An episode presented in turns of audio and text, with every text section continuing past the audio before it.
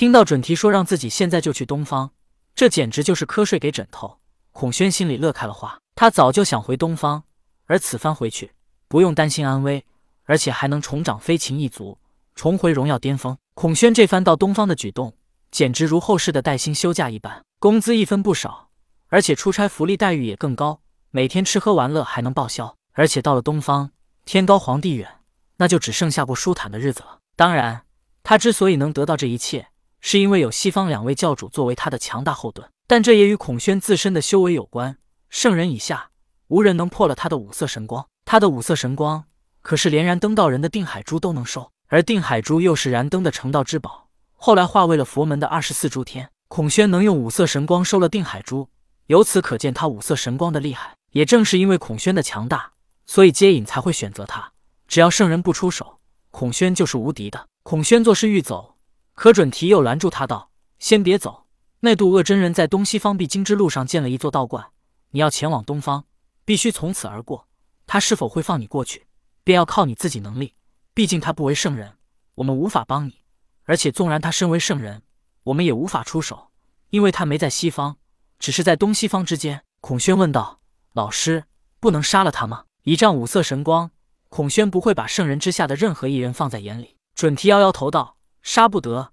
渡恶真人是东方道门一派。”杀了他，不是我们试探老子与元始，而是他们直接有理由对付我们。孔宣行礼道：“是老师，弟子明白了。”接引看着准提与孔宣的一番交谈，他感觉自己在这里就是多余的，他心里不安的感觉更加的严重了。孔宣离开了西方教，一路飞行前往东方。当孔宣离开之后，童天在他身后慢慢的显出了身影。他望着孔宣的背影，喃喃自语道：“原来不论是截教弟子，还是接引准提。”他们心心念念的都是前往东方。自从童天与长耳定光仙分别之后，他就隐匿身影与气息，悄悄地潜入了西方教。当时在朝歌，童天之所以第一时间就被女娲发现，是因为他虽然隐匿了修为，但没有隐匿自己的气息，才会被女娲发现。而在这西方教，童天连身影和气息都一并隐藏，只要他没什么行动，不出手，便不会暴露。其实每个圣人都能做到像童天这般隐匿身影与气息。别的圣人根本不会发现他们，但童天一直隐藏在暗处。他如此做也不觉得面子上不好看，而且他是通天教主的恶事所化，也不用顾及自己颜面。但其他圣人可做不到像童天这么潇洒，让玉帝隐匿身影和气息去偷听元始天尊谈话，让元始天尊隐匿一切去偷听老子谈话，只怕他们宁愿认输也不会如此去做。所以这也是童天并不担心自己暴露，万一暴露，大不了就是直接逃走。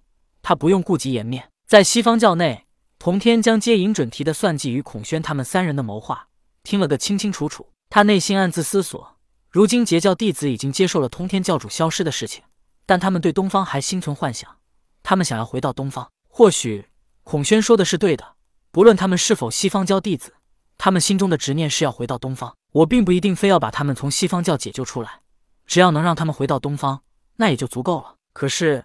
让我与西方教站在同一阵线对付东方道门，这也是绝对不可能的。就算不为了东西方道统之争，童天也根本不可能帮助接引准提。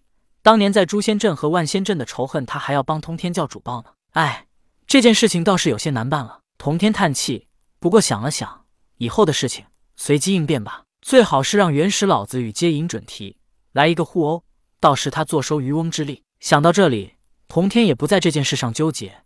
而是步行向着东方而去。如今他已经查探到了西方教这些截教弟子的态度，再待在这里也无任何意义了。童天一路向东，决定回东海花果山自己到场。当时他已经让大力牛等六人离开了花果山，还有高明高觉也去找了姜子牙，包括江江，还有金蝉与地里藏都去了火云洞，还有朱刚烈和流沙精也都离开了花果山，或者雷震子和他母亲白骨夫人也一同去了石矶当年的修道之所白骨洞。现在花果山只剩下了妲己。